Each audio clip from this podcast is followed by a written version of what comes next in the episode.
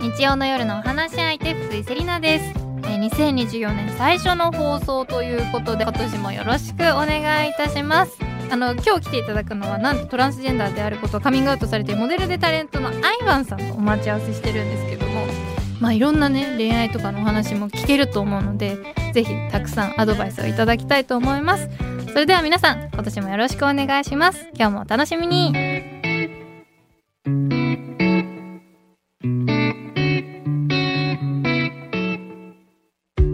今日は2024年最初の放送ということでアイバンさんに来ていただいてるんですけども、はい、もうアイバンさんは私はもうテレビの中でもう見ていて、うん、もうなんて言うんだろうはつらつスターみたいな嬉しいんだけど。そうイメージだったので本当にそう思ってる？え本当に本当に嘘嘘に見えましたか？顔ちっちゃいね。え待って待ってね本当ですか、うん、嬉しい。すごいよ。めちゃくちゃお美しいですわかるのスカルの。最近流行ってんの私の中でわかるのスカルの。がでも絶対エヴァさんの中だけですそれ。そう私と私の友達の中だけ。スカルのインザハウスとか言っちゃうから意味わかんないよね。すいません。すいません脱線しがちなんで。戻してください。はい。いや本当にあの、うん、年末年始は相葉さんどんな感じで過ごしてらっしゃったんですか。いや本当に毎年あの私家族がまあ日本にえっと兄と、うんあとその家族が日本にいるのとあと弟がマイアミに住んでて、うん、で母親がドミニカ共和国に住んでるんですよ。えー、いろんなところに結構バラバラなので、うん、割とその実家に帰るとかそういうのがなくて、うん、まあ本当に言ったらパートナーがいたらパートナーと過ごすか、はい、そうじゃない時はもう本当お友達のお家にお邪魔させてもらうとか、うんうんうん、なるべく一人で過ごさないようにはしてるんですけど今年えっと去年から今年にかけてはもう一人ですよね。えー、そうなんですか。いやなんかこういろいろ相葉さんのこう番組とか見ていく中で、うん、結構こう常にパートナーが結構いらっしゃったりとか。いやそういうイメージになったんですよこう見てたら 愛を求めてる方っていう。私はそうそう。じゃないのよ。イメージがあって。あまあでも、うん、そう、うん、だからクリスマスとかこう年末年始だったりとかってこう愛を求めにいってるのかなって思って。そんなそんないや、うん、割とどうだろうな。その基本的に好きな人っていうのはいるけど、うんうん、別にその人に執着とかするわけじゃないし、うんうん、その人がいなきゃ嫌だとかではないから、うん、愛は別に求めてるっていうかくれるんだったらちょうだいだけど、うんうん、なんだろう別にそんなあのパートナーが必要っていうわけでもないからさクリスマスも、うん、えっとねうちママがクリスチャンなのね、うんうん、でパパが仏教の家庭だから、はい、あの言ったらどっちもいいとこいいところ取りしてて、はい、クリスマスは必ず子供の頃からえっとイブはママが行くけどあの25日当日は朝ちゃんと教会に行って、うんうん、お祈りしてっていうのからクリスマス始まるからえー、そうなんです、ね、割とそういうどちらかというと宗教的な過ごし方をするかもクリスマスは。うんそうだったんですね、うん、じゃあ私たちみたいにこうパーティー開いてわーキャーみたいなのよりは？ないかな、えー、クリスマスはそうだね。うん。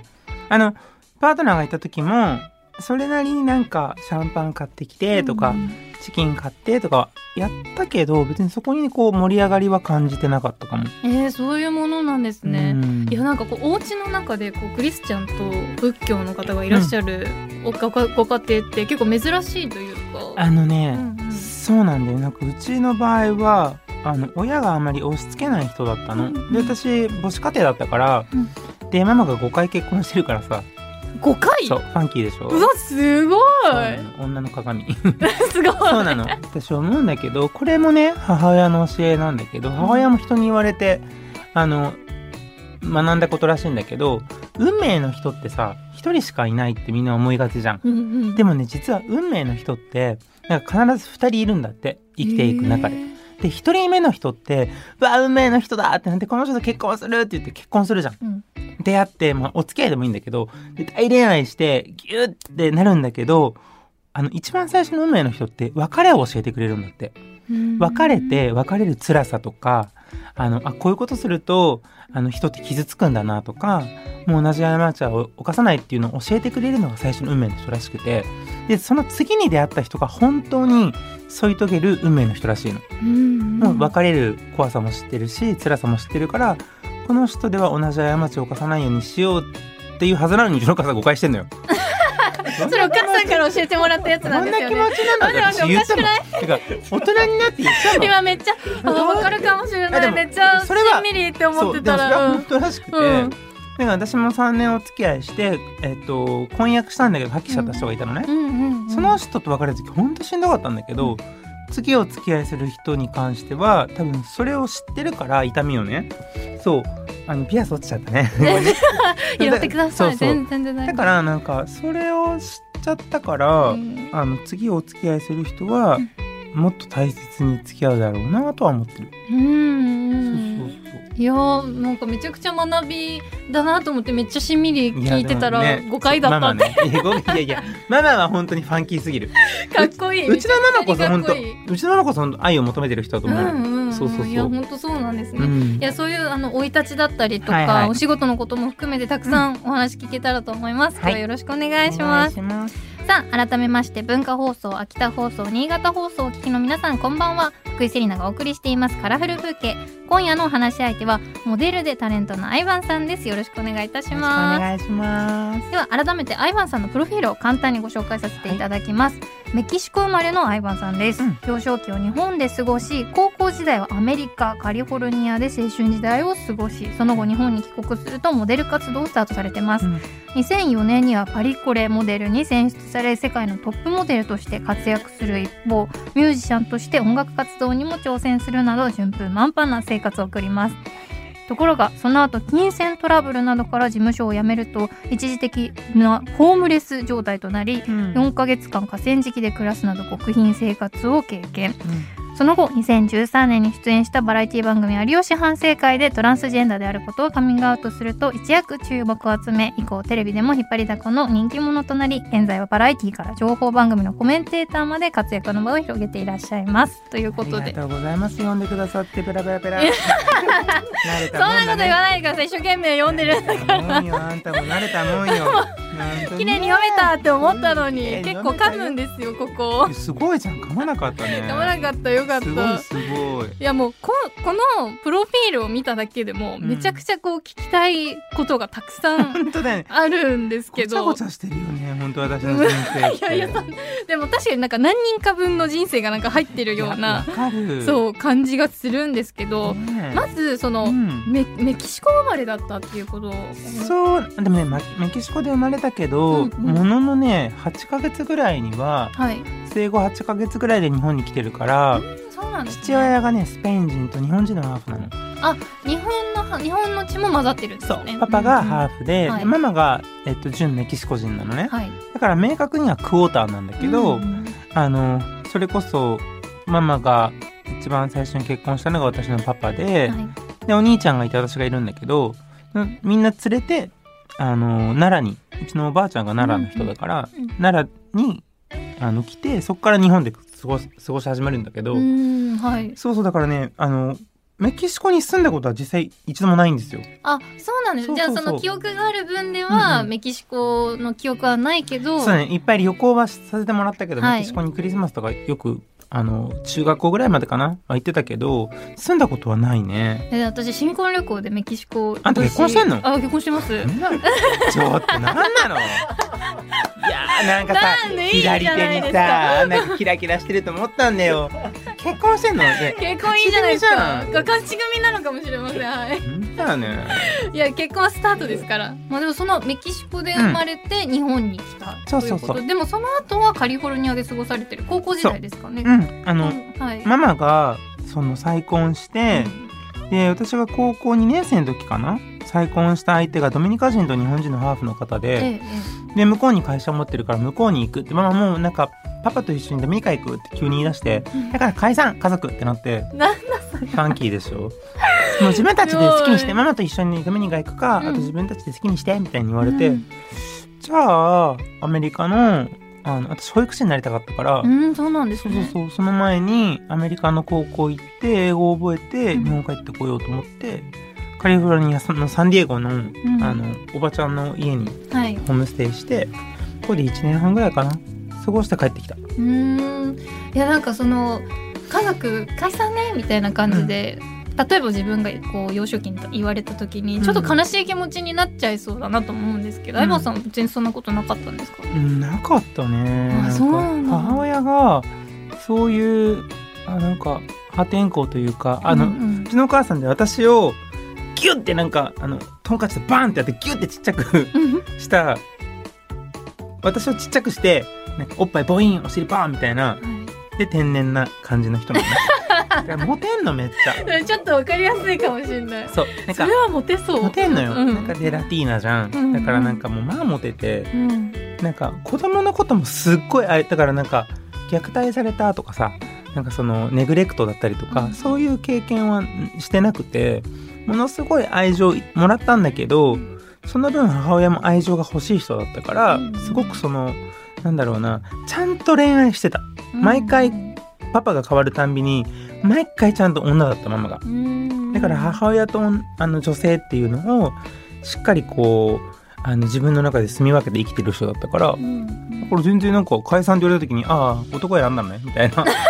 そっちねオッケーオッケーオッケーオッケーないオッケー。いやそれはすごい。でもそれそういうふうなこう心広くなったというか懐が広くなったのもそのお母様がそうやってたくさん愛情深く育ててくださったからうん。なのかもしれないですね、だいぶそれありますね、うんうんでその後カリフォルニアで過ごされてから次はまた日本に帰国してうん。モデル活動を始められたということなんですけど、モデル活動を始めたきっかけはやっぱスカウトですかね。そうですそうです、うん。なんかまあそれもテレビで始めた頃いろんなとこで言ってたんですけど、うんうんあの本当になんかアルバイト感覚で始めたお仕事だったのモデル。なんか普通にスカウトライブハウスでスカウトされて、うん。歩いてみてって言われて歩いたらなんか来週事務所来てって言われて行ってね所属することになってトントン拍子でなんかメンズノンノだったりとか出るようになって、えいやかっこよすぎる。そう。で雑誌全部制覇して、うん。でもなんかさやっていくうちにだんだんあれ？なんか私モデル別になりたくないのにと思いながらも、意に反してさどんどんこう売れっ子モデルになっていくから、うんうんしかもメンズじゃんうんあこれはもうやめれなきゃと思って、うん。あその頃からこの心の違和感みたいなのちょっとあったんです 子供の頃から。あーあったんですあのね要はさ性あのトランスジェンダーっていうのは、うん。あの日本だと障害ってついちゃうんだけど、うん。性同一性障害っていうじゃない、うんうん。つまりもう子供の頃から心と体が一致してないからさ、うんうん子供の頃から自分は女の子って思ってるし、うんあの一度も女性と恋愛したこともないしさ、うんうんだからなんかそれを大人になってこう変えたかったんだけどなんか本当はね子供の時のあの夢が保育士さんになる夢もそうなんだけどアメリカから帰ってきて性別適合手術ってあの成人になったらできるのね、ええでもそれまでには1年間ホルモン治療しなきゃいけないの。うんだからもう日本に帰ってきて18歳でホルモン治療を始めて20歳までには性別適合手術受けてで保育士になって、うん。もう背ので背の高いあの不妊症の女性として生きていこうと思ったの。うんうん保育士としてね。うん。でもそれがまんまとスカウトされちゃったもんだからえトントン拍子でわーってやめられなくなっちゃって、ねだんこう男性として有名になっていくわけですよね。そうそうそうそうそうう。んもうやめなきゃと思って自分の中であじゃあやめるためには一回頂点極めようと思ったの。うわー何それ。かっこいい。一回一回頂点まで行けばさもうなんかなんかやめたいって言ったらさなんかなんつうんだろうなこう融通が利くというか、うんうん。多分何でもそうだと思うんだけど、はい。トップになればさうん。もう自分のしたいようにできるじゃん。っそうですね。て思った時にこれなかなかやめらんないな。そっかじゃあトップトップオブモデルになればあのやめたいって言って止められてもだってやめたいんだもんって言えばやめれるわと思って、でそれが正義になりますもんね。うん。それであじゃあもうあのモデル界の大リーグといえばパリコレだからと思って、でパリコレ行ったの。いかっこよすぎる。何それ。やいやもうだだいぶいろいろほんと賭けだったよ。うん。もうめっちゃ売れてたしあのお仕事もキャンペーンとかいろんなブランドさん決まってたのにその当時の社長さんに「私はもうやめやめたい」ってその時言わなかったけど「パリコレ行きたいです」って言ったら「何言ってんのこんなに仕事がどうすんのパリコレ出れなかったらマイナスになって帰ってくんなよ」って言われて「絶対出ます」って言って。でもパリってすごいんだよなんかこんなことここだけで話せないんだけどあのさまあ今テレビに出てらっしゃるパリコレ行きましたみたいな人たちいるじゃん。あれって逆輸入なのよ。要は日本でオーディションを受けて日本のメゾンのパリで出してるあのコレクションに、まあ、け言い方悪いけど誰でも出れちゃうの。日本でキャスティングしたものは日本人は。だからいろんな人が行ってパリコレ歩きましたみたいなニュースになるんだけど本当のじゃあ今例えば誰だろうな、まあ、とそれこそ富永愛さんとか、あの歌くんとかさ、はい。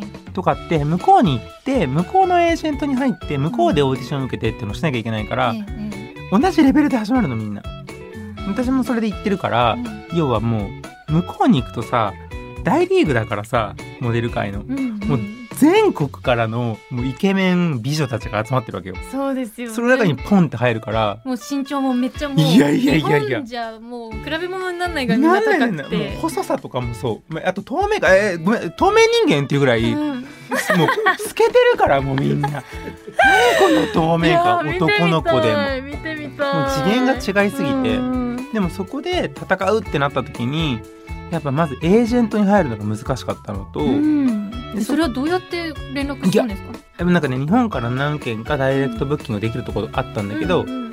からのなんかまあつてだったりとかに連絡して、うん。まあ、いっぱいエージェントはあるからとりあえず1個入んないとオーディションはいけないからさ、うんうん。でなんとか決まってだから結局ショーあのファッションウィークの期間までで考えると3ヶ月間はいなきゃいけないの向こうに。うんで全部実費だしあの泊まるところも友達のブティックのなんか空いてるスペース借りたりとかさ寝袋で寝てとかさ。うんうん。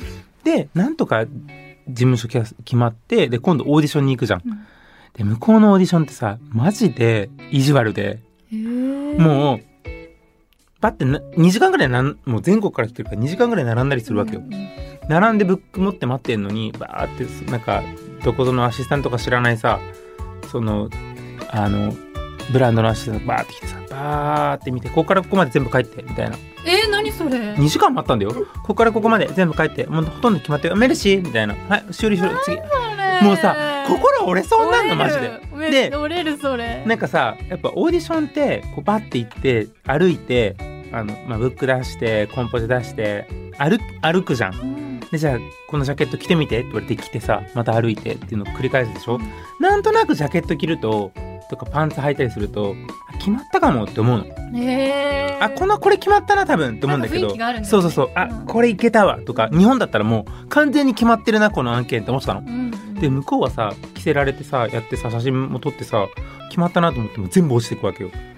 でさえもうこれも一本も決まんなかったらゼロになって帰るからマイナスじゃんしかも。うん。帰るの怖いですね。やばいって思ってたらたまたまジョン・ガリアーノっていう当時イケイケのブランドにパンって引っかかってでそれに出れてでその後ラムダンってショーも出てで帰ってきてやめようと思ってたのにまさかの箔がついちゃってね もうやめるやめるどころかギャラが2倍ぐらいボボボンってなってうもう面論とかでもちっちゃいページだったのがドーンってもう全部タイプになっちゃってん。これはやめれませんみたいなやむよね。やむんですね。人の人から見たらめちゃくちゃ幸せなことですけど。でもやっぱねしんどかったよ。なんかトップレスになったりしなきゃいけないじゃん。あの一回なんかね「ポパイ」っていう雑誌で、はい。なんかねその当時の売れてるイケてるうん。モデルさん特集みたいなのがあって、うん。メンズ5人大特集みたいな。うん。でみんなバンバンバンってみんなはトップレスでポージングしなきゃいけなくて、うん。泣いてマネージャーに電話して「これだけはやりたくないですお願いします」なんとかって言ったら「バカじゃないの?」っつって「あんたケイト・モスもケイト・モスでもトップレスになるんだよ」って言われて「あ確かに」ってなって「やります」って言って単純。単純。だったの。上ファッション、だってねファッションって考えたら、うん。そうかケイト・モスもナオミ・キャンベルも、あのお出してるわ胸と思って。じゃあいっかと思って。もうバーンって出したよね。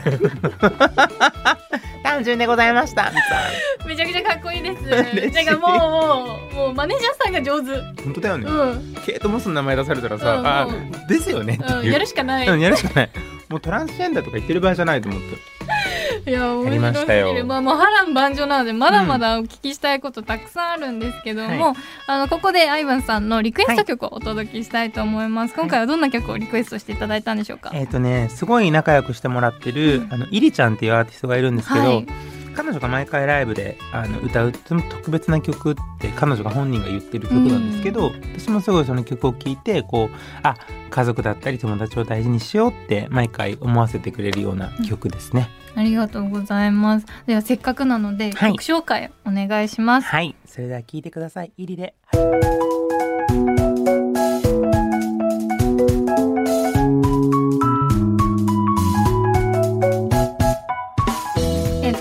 がお届けしています。カラフルブーケ。引き続きモデルでタレントのアイワンさんとおしゃべりしていきます。よろしくお願いいたします。え先ほどもお話ししてたように、パリコレモデルに選出され世界のトップモデルとして活躍されたはい。アイバンさんですが、まさに順風満帆な生活を送っていて、うんうんうん。その後でも金銭トラブルなどから事務所を辞めると一時的なホームレス状態となったというふうにお伺いをしてるんですけども。いや意外と金銭トラブルとは言ってるんですけど分かりやすく、うんうんでも、はい実際は金銭トラブルといトラブルというよりも なんだろうなそのさっきも言ったけどもうやめたいっていうのと、あやめちゃダメっていうのはい。がぶつかっちゃって、うーん。今しかも私もまだね20いくつだったっけ223だったのまだ。あうわその時でもう20ままだ22歳ぐらいだったんですね。そうめっちゃ若くて、はい、で言ったらまあ子供だったから、うん。妥協だったりとか、うんそのなんつうんだろう柔軟な考えだったりとか割り切るってことが全くできなくて、うん。やめたいでもやめさせてくれないみたいな。みんなが私を不幸にするみたいになってでもう本当になんだろう。あのその当時持ってた服とかバーバーってなんか袋に入れて、うん。手を飛び出してで何しようと思った時にとりあえず浅草に行こうみたいな。え？浅草に京都に行こうみたいにな そうだ。浅草に行こうってなって謎のねそれであの河川河川敷じゃない、あのえっと荒川隅隅田川隅田川、うん。そう。隅田川のとこになんかワンカップ飲んでるおじちゃんたちが集まってたから、うん。そこに行って「すいませんホームレスになりたいんですけどどうしたらいいですか?」って言ったら「うんでも面白いな」っつって「とりあえず座れここ」っつって一緒にワンカップ飲ませてもらって。うん。とりあえず寝床を俺たちの寝床陣取っとけって言われて、うん。そこからホームレス生活が始まった。へえなんか変ななんだろうな。あのね20代前半で言ったらもう18区でその言い方すごい悪いけど苦労をしないで大金を稼げる稼げちゃってたのね、うんうんで変な話土台みんながさこうなんつうんだろうな。努力しはあのなんだろう勝手でもしなさいって言うじゃない、うん。をしないでまあまあトントン拍子でやっぱスポットライト浴びてなんかいい思いしちゃってたから、うんなんかね金銭感覚もすごいバグっててうん。あのねお酒も二十歳になって飲み始めたのもその著名人が集まるバーでシャンパンだったの、ああ最で初がシャンパン、うんシャンパン一気飲みみたいのが当たり前だったから、うん。あのお酒イコールシャンパンって子供じゃん20いうん。二十歳21なんて。って思ってるからなんかそのワンカップ飲んだのも初めてだったし、うんうん。あの貯金ちょっとしかなかったけど持ってたお金も全部最初はそのね浅草の隅田川に行く前に、やっぱりさあの屋根のあるとこで寝たかったからさそうですよね。謎にあの、えっと、漫画喫茶に行ったのよ。はい。で漫画喫茶に行くんだけどお酒飲もうと思って買うのがドン・キホーテでシャンパンとか買ってたの。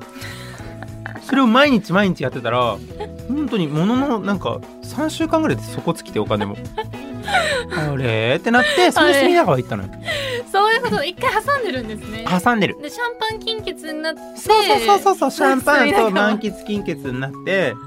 なあって言って。こんなになくなるもんなんだ。そこからも炊き出し行ったりとか。うーん。4ヶ月続けたんだけどはい。あのそのおじさんたちに言われたのは「お前もういいだろそろそろ」っつって。ん。若いんだし、うん。手も足もちゃんと動くし頭の回転も早いんだからもう飽きたでしょこの生活って言われて、もうちゃんと仕事しろみたいになった時に母親が私のこと探し回ってて。ああそりゃ心配ですよね。で再会して奇跡的に。でまたあの普通の生活に戻るっていう形だったんだけど。そうそうそうそう。うわいやなんかそのその、まあ、経路もそうですけど 相葉さんらしいというか。だね。うん、なんかこうでもそのおじさんたちにもう戻れっていう風に言われて、うん。こうじゃあ次は何しようって思ったんですか？いやその時に思ったのはやっぱ保育士になりたかったから、うん。うん一回そういうなんだろうやっぱ体はどうしても変えたかったから、うん。それをするためにお金も貯めなきゃいけなかったし、あやっぱりそれはもう常に頭の中にあったんですね。あったし、なんかその芸能界っていうのも、まあ、モデルってちょっと一般人に近い方だからあのそんな芸能人っていう感覚はなかったけどもうそこには戻りたくないと思ってたし、メンズでかうん。もう名前知れちゃってるから戻りたくないと思ってたしそうそうそう。でもねなんかそれこそあ日本語学校かな？ちょっと海外お母さん住んでるとこに行って日本語学校の先生やったの。1年生と2年生の担任をやったのね。はい。まあ向いてなくてえー。子供大好きだし、うん。全く子供の泣き声とかさ騒がしいのとかって私全然平気なのね。うん。なんかめちゃくちゃ向いてそう。そう電車とかで泣いててはい。も笑っちゃうレベルなの。可愛いみたいな。うん。自分もそうだったんだろうなみたいな。うん。イライラもしないしさなんだけど教えるとかってなると全く話が別で私舐められんのよ子供に。なんですか。がないのそうなんですか。で一緒に一緒になってなんか怒ったりするからさなんか「やだ!」って言われるとするじゃんそしたら「先生もやだ!」みたいな「じゃあどうする?」っつって「やらない!」っつって「いいよじゃあやんなくて!」とか言ってで結局親に親にその子のお母さんに私ごと怒られるっていう子供がでもなんかちゃんとやりなさいって。そう、はい、すいませんって私も「先生もお願いしますよ」とか言われて「すいません」みたいな。ただその時に思ったのがあ私の輝く場所ってここじゃないわやっぱってなって、うんうん。変な話モデルになった時って私あのウォーキングレッスンもしてないしポージングのレッスンもしてないけどできちゃってたの全部。ポンポンポンって、うんうん。うんもう才能があったんですね。まあかな、だからその星のもとに生まれたって言ったらそこまでなんだけど、うん。でもう一回日本に帰ってじゃあ何しようって思った時に、うん、性別適合手術受けてもう一回女の子としてこの世界に30歳までにカムバックできたらもうこの世界の人なんだなって思ったから、うんなんか26ぐらいかな？で日本戻ってきてアルバイトしながら事務所見つけてで性別適合手術の準備して、うんそしたらなんかトントン拍子でね最初ね有有吉反省会とマツコで、えっとはい。アウトデラックスうん。の話があって、どうしようかなと思って直感でうん。有吉反省会って言って、イメトレとかも全部してたの。えー、そうなんですか。テレビ見ながらうん。もし自分が有吉反省会に出たらこれ言おうあれ言おうとか。うん。それしゃべくりでもやってたし、うん。当時やってた、えっと、ごきげんようでもやってたし、うんあの徹子の部屋もそうだし、うん全部イメージ通りにいったの。うんえー、イメージできることって叶うんだなと思って、うんうんうんそうそうそういや有吉反省会見てました。嬉しい、うん。そう。あれきっかけでだからバーンってありがたいことに名前が一人歩きしてくれてでテレビも何週かしてみたいな。そうそうそうそうそう。いやなんかその流れってもう目まぐるしいと思うんですけど。なかったよ。えでも実際じゃあ女性として名が知られていくことってやっぱり嬉しかったですか、うんとねめちゃめちゃ複雑なんだよね。なんかその私があなんか意外とね私がカミングアウトするっていうあのテレビのあれって、うん。結構新しかったらしくてそこからほんといろんな子がカミングアウトするようになって、なんかテレビとかでもユニセックスというかジェンダーレスみたいなのが流行って、うんうんうん。そうですよね。カミングアウトされたの確か2013年とかだったと思うのでまあ今でこそいろんな方出てきましたけど、うん13年ぐらいだとまだ新しいというか。そうだね、うん。その枠がいなかったから私もいい具合にはまったんだけどでもなんかそのなんだろうな私が出ることによって、うん。なんだろうなそのまあロールモデルになれればいいなと思ってたから、うん。誰かのね。そういう意味では良かったんだけどなんつうんだろうななんかやっぱギャップは大きかったかも。なんか名前が知れていけば知れていくほどなんつうんだろうなおねえっていううん。なんかその鎧みたいなのずっとつけてなきゃいけなくてええ。一人の女性として生活をしていくっていうよりも、うん。有名なおねえっていう周りの目は、たまにああ嫌だなと思ったりとかいじられたりとかもしてたしさ。うんって思ってたけどまあそれはそれでまあなんだろうなエンタメの世界と思って、うん。まあ、お仕事の。そうどっかのタイミングでパッて割り切るようになったら、うん。すごい楽になったかうな。んそうだったんです。ね、うん。もうプライベートっていうよりはもうお仕事のキャラクターとして別にジェンダー関係なくそういう風にされてる方もいらっしゃいますよね。スイッチ入れて演じてっていう方もいるのでやっぱそういう風にスイッチ切り替えるとちょっと楽になってくるんですそうだね、ん。そうだね。だからすごいテレビ出てる時はもううん。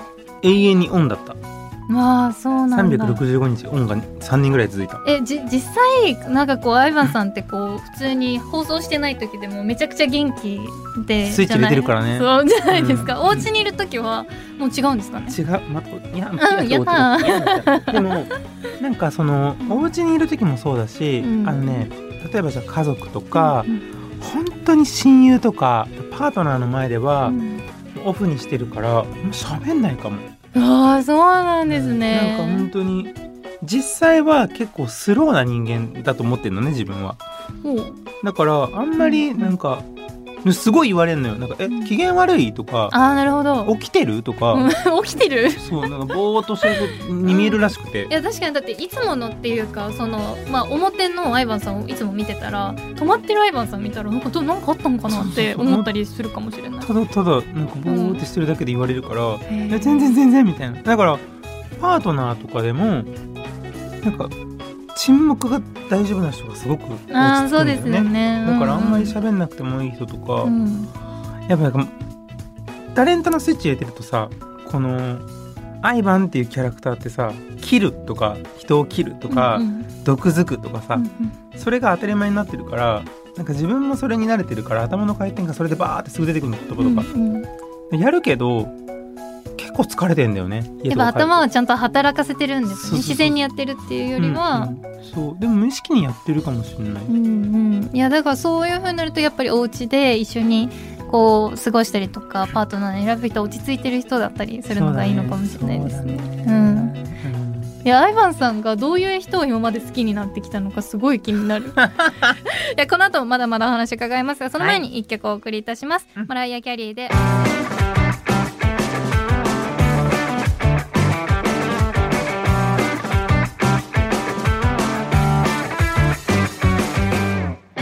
放送秋田放送新潟放送をお聞きの皆さんの週末にちょっとした彩りを福井セリナがお届けしています。カラフルブーケ。引き続きモデルでタレントのアイバンさんとおしゃべりしていきます。よろしくお願いいたします、そしてそのアイバンさんの最近 YouTube 番組で有名俳優さんと婚約していた過去がある。先ほども少しねお話をされてたと思うんですけどもあと交際ゼロ日婚がいいとか話すなど結構恋愛トークをいろいろと話されているということでまずこうアイバンさんが恋愛において大事にしていることとかこう男性を見る上でここは譲れないみたいなところってあるんですか、なんだろうな。うん。うん。まず好きなタイプ3つタイプ3つえそれ容姿ってこと？それとも中身？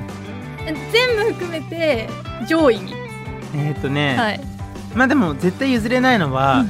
あの子供っぽい人が好き。え無邪気それが絶対譲れないことなんです譲れないね。あの譲れないっていうか好きになっちゃうそういう人。ああそういうことなんだからか素直にこうなれない。表現ができないんですね、だけどなんかなんつうんだろうな。一緒にいる時に、うん。あのちゃんとこう真摯なところ見せてくれたりとか、うん。っていうのを見ると男の子だなみたいな、それがちょっとギャップを感じて可愛いそうそうそうそうかもしれないですねでお仕事ももちゃんとしてる人とかで、その子供っぽいところは結構譲れないかも、うん。でもう一つは見た目で言うと私鈴木亮平さんがずっと好きって言ってるんだけど男です。そう自分の真逆の顔が好きで、うんうん一重で、はい。侍みたいな人が好き。うんうんそうそうそうそう。じゃあ見た目はもう結構統一されてる感じめっですか？ちゃされてる。めっちゃもうん。う柴犬、はい。えっと一重か奥二重、はい。ひげみたいな人が好き 本当に。わかりやすい。わかりやすいですね、でもうん。うん結構日本にいるのでは？いるいる。多いですね。多いめちゃめちゃ多いよ。で結構ストライクゾーンはひ広めになるのかな？どうなんだろう？うーんでもやっぱこの業界にいるからうん。いっぱいイケメン見るし、いうん確かに。っぱいかっこいい人見てるんだけど、やっぱあのね見た時にスパークというかこう、うんうわーってなる人がいるのよ絶対、うんうんうん。それにしか恋しないからどんなにかっこよくても、うん。うわー素敵と思ってもなんかその先は全く考えないえーじゃあ結構恋愛は直感型。直感だね。なんですね、うわ好きってなったらうん。あの諦めるまで長い。一人好きになったら結構一途に思い続けちゃうタイプだから割と付き合う率高いかも。あじゃあもう狙ったら落とせる？うん諦めないかも。うわすごい。すごい。えそれ聞かせてください。どうやって落としてるんですか？あでもねうん。私がすごく学んだのは、うん。意外と男の人ってさっきも言ったけどあの少年というかバカが多いから、いい意味でね。なんか直球なものが直球型に弱いと思う、えー、じゃあ周りくどくいくよりは、うんうん、駆け引きとかよりも。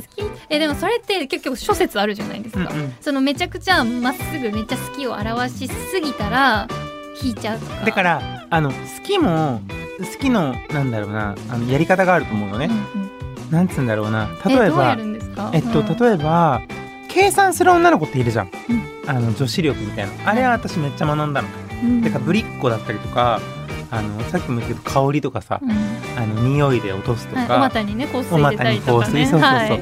結局男性の好きなものとか、女子が「えないない無理無理無理上目遣いとか」みたいな。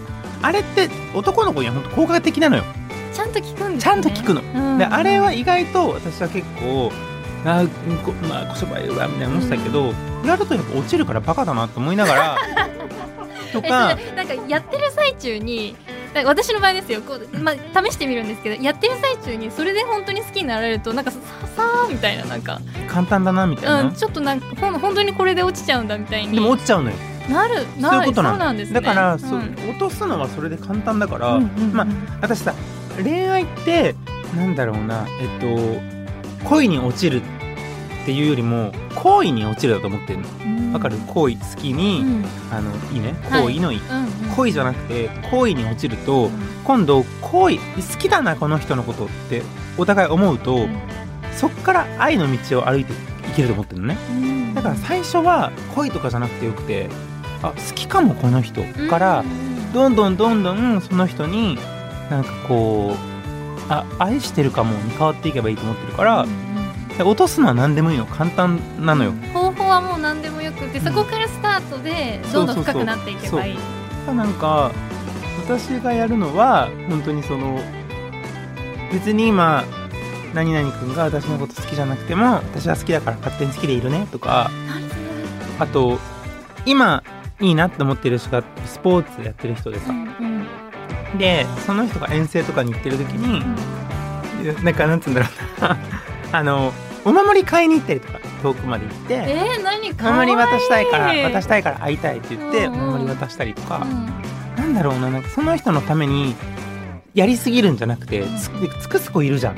なんかそうそこの狭間ってめちゃくちゃ難しくないそうそうそうそうあれしてあげたりとか。一回やっちゃったことある。それはもう男が甘えちゃうから、うん。その尽くし方は良くなくて、うんうん。ではなく自分もこれしてることで見返りいらないけどなんか自分が気持ちいいみたいな、うん、ハッピーになれる。そうお守り買いに行った時もその人にお守り買うために結構遠出したのね。うん。なんか一人旅な感じがしたの、うんあ楽しいなリフレッシュみたいな。からのお守りって結構ついでだったの私の中では、ねえなんか自分ファーストにして彼に何かをしてあげるってことをできるとなんだろうな彼に執着をしてないって彼も思うからうまくいくんだよねうんなるほ割ど。いやそこすごい境目。なんか割と紙一重っていうかとそうだね。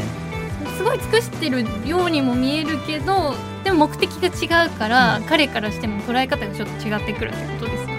だからやっぱり押して引くっていうのはすごい大事よく言われるけど大事で、うんめっちゃ好きって言ってるけど、うん。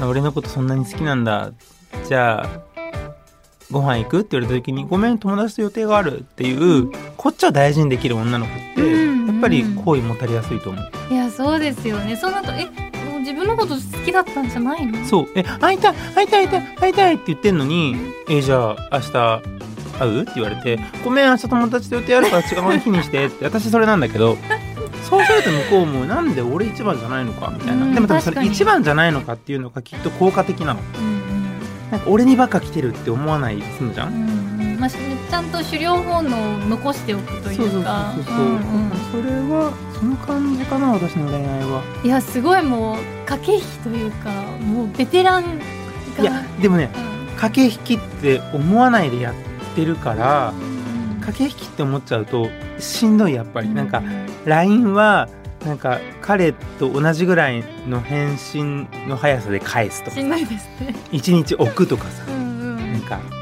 今すぐは返さないとか。えすぐ返しゃいいじゃん。うん。何それ？と思う。うんうんあのよくいろんな恋愛マスターみたいに言ってるね。恋愛とはこういうことしましょうみたいなのあんまないと思ってて、うんうん。自分の直感に従って自分がストレスフリーで恋愛してれば割と、なんつうの？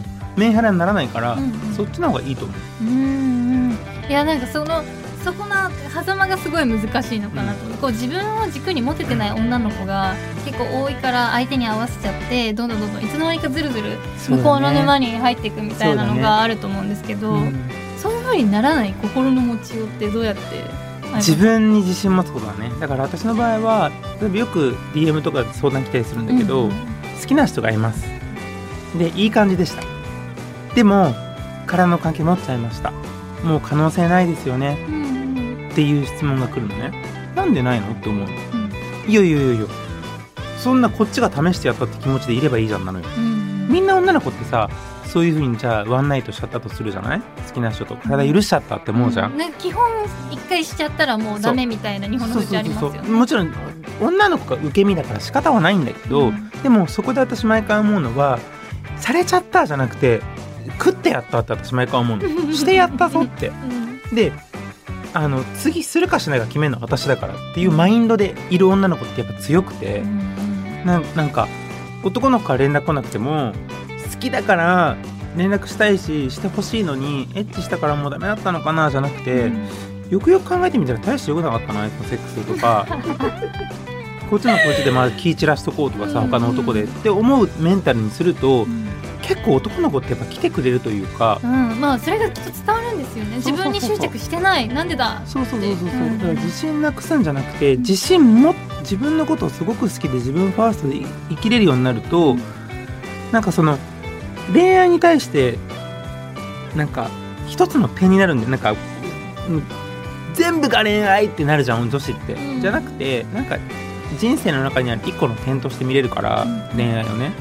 だから割と自分ファーストになると、うん。例えばじゃあ私がもう徹底してるのは気になりだしたら寝れなくなるからもう12時過ぎたらナイトモードにして、うん。次の次の日の朝もう携帯見ようみたいな、連絡彼から来なくても、うん。朝まではもう知らない。もうママナーモードにしてみたいな。ボンってまあ、投げ気にしないで決める。決める。うん。そうするとなんかなんかさあならない。あ来てない、うん。ああれだってかさわかる？でしょ？うん。あれってもう彼ファースト彼軸になってるから、うん。い？やよくそうなった時の恋愛本当うまくいかなくて。病むよね。びっくりするぐらいもう料理とか全然好きじゃないのに毎日作ったりとかしてていやーもう何事ででしたよ。い い本当に。であさっきからさなんかうん。私偉そうに言ってるけど結婚してるのあんただからねあちょっとはい。何なの？先輩でした。逆に教えてもらっていいですかみたいな逆に教えてもらっていいですかみつさん？本当にあでもあえて本当に好きな人とかの前では、あえてこうまあのだからさもうなんかピタッとしたさ、こうおっぱい強調されるようなでも谷間は見えないみたいなの着る。わ、はいはい。かる？脱がせたい。あニットだけどニットだけニッどトだけどラインがわかるわかる。ラインしかわかるね、うん。あのワンピもそう。だからもう、うんうんここまで首ら辺までボタン閉めるし、だけどもう体にバッてフィットしてるの着るから、めっちゃエロいねって言われるからやめてよそうやって見るのっていう。そういう目で見るのやめてもらっていいですか？って。出しといて。うん。めちゃくちゃ自分で出しといて。でもだから谷間も見せないし、うんうん。足も出さないし、うん。最近ケツ出すの流行ってんじゃんインスタとかで。けえ？お尻こうやってめっちゃなんかさわかる？はい。めっちゃなんかこうん。みたいな。あれとかもなんかなんでそんなお尻出すのか？って思う。私何の話ですか？ごめんごめん。な、なんだ今、どこにどこが男ってそういう女にいいねしがちじゃんインスタとかで。いや、見てますよ。しかもさ、うんごめんね全然話変わんだけどさ、うん。ちょっとタイムリーな話でいい、あのさなんでさ男ってさなんかそういうしょうもないインスタの投稿にいいねしてさ、うん。私の綺麗なやつにいいねしないの？ムカつくんだけど。でも、あれのいいねって、もう、もう頭止まってません？普通にいやエロい、ペポンみたいな。でさでもそれがランダムだったら全然いいの、なんかみんなにバーってやってるだったらいいんだけど絶対探しに行ってやってるわけよ。わかる？えー、それは嫌かも。その子うんの投稿の3個投稿あるうちの、うん。ポンポンポンって3つぐらい戻った投稿にいいねとかしてるから、えー、もう探しに行ってるじゃん。確かに。じゃあなんでネイルの写真にいいねしてないでうん。なんか顔面の写真にいいねしてんのなわけじゃんふざけんなよみたいなごめんね。ごめんそういうそれ女って意外と見てるよね。見てます、見て意。外と、ん。あのストーカーとかじゃないけど、うん。暇な時気づいちゃう。気づいちゃう気づくの。あのトントンってさ飛ぶとさ、うん。見つけちゃうじゃん。うん。うん探偵なのよ。気をつけなさいよ本当に、それ言います？えそれ言いますよね。私はあ匂わせるそれ。で、うん。言われて「どうしたの?」って言われて初めて言って「なんかさなんかあの子にいいねしてたよね。私のにいいねしてない。え、可愛いい。悲しい」みたいのは言うようにしてる、そうすると、相手はどうなるの？あごめんみたいな付き合ってればね。うん。付き合ってなかったらさ面倒くさって思われるから でもこの「いいね」問題は結構女子あると思うのよ。うん。承認欲求の塊じゃん女って。うん。って思った時にそれを見てあこの子嫌な思いするだろうなとかあの俺のこと好きなこの子大事に思われてたらだよ多分見つけちゃうような子だからやめとこうとかさ。なんかそれって多分思い入れって配慮だったりすると思うのね、なんかそういうところで見ちゃうと思うんですよ男の子の、うん確かに、うんだただ気づいてない人もいますよね。ただただもう本当に頭いるいる。ててただただ「うん可愛いいいね」ってしてて言われて初めてそこは嫌なポイントだったんだあそう。そうそうそうそうそういると思ういると思う。気づく人もいそうだから1回目言ってどう行動するかですよね、うん相手の人が、うん。で最後にあの、うん。あもうさんが、うんこうリスナーの人たちにこう例えばまあ声とかでもさっき自信が大事って言ってましたけど、うんうん。なんかこうガツンと一言伝えたい言葉ありますか？うん。ガツンと一言。まあ本当にありきたりな言葉かもしれないけど、うん。マジで死ぬこと以外かすり傷って思ってるから、うん。まあ自分の容姿だったりとかまあバックグラウンド人生の、うん。全部武器だから、うんなんかそれも愛せるような人間になって生きてってほしいなと思いますね、うん。うん最終的にみんな死ぬし同じ、みんな平等。うん。だからね。生きよ。でもアイマンさんの話聞いてると本当にこう毎日を楽しむためになんかパッションしてるんだなっていうのを。ファッションしてる？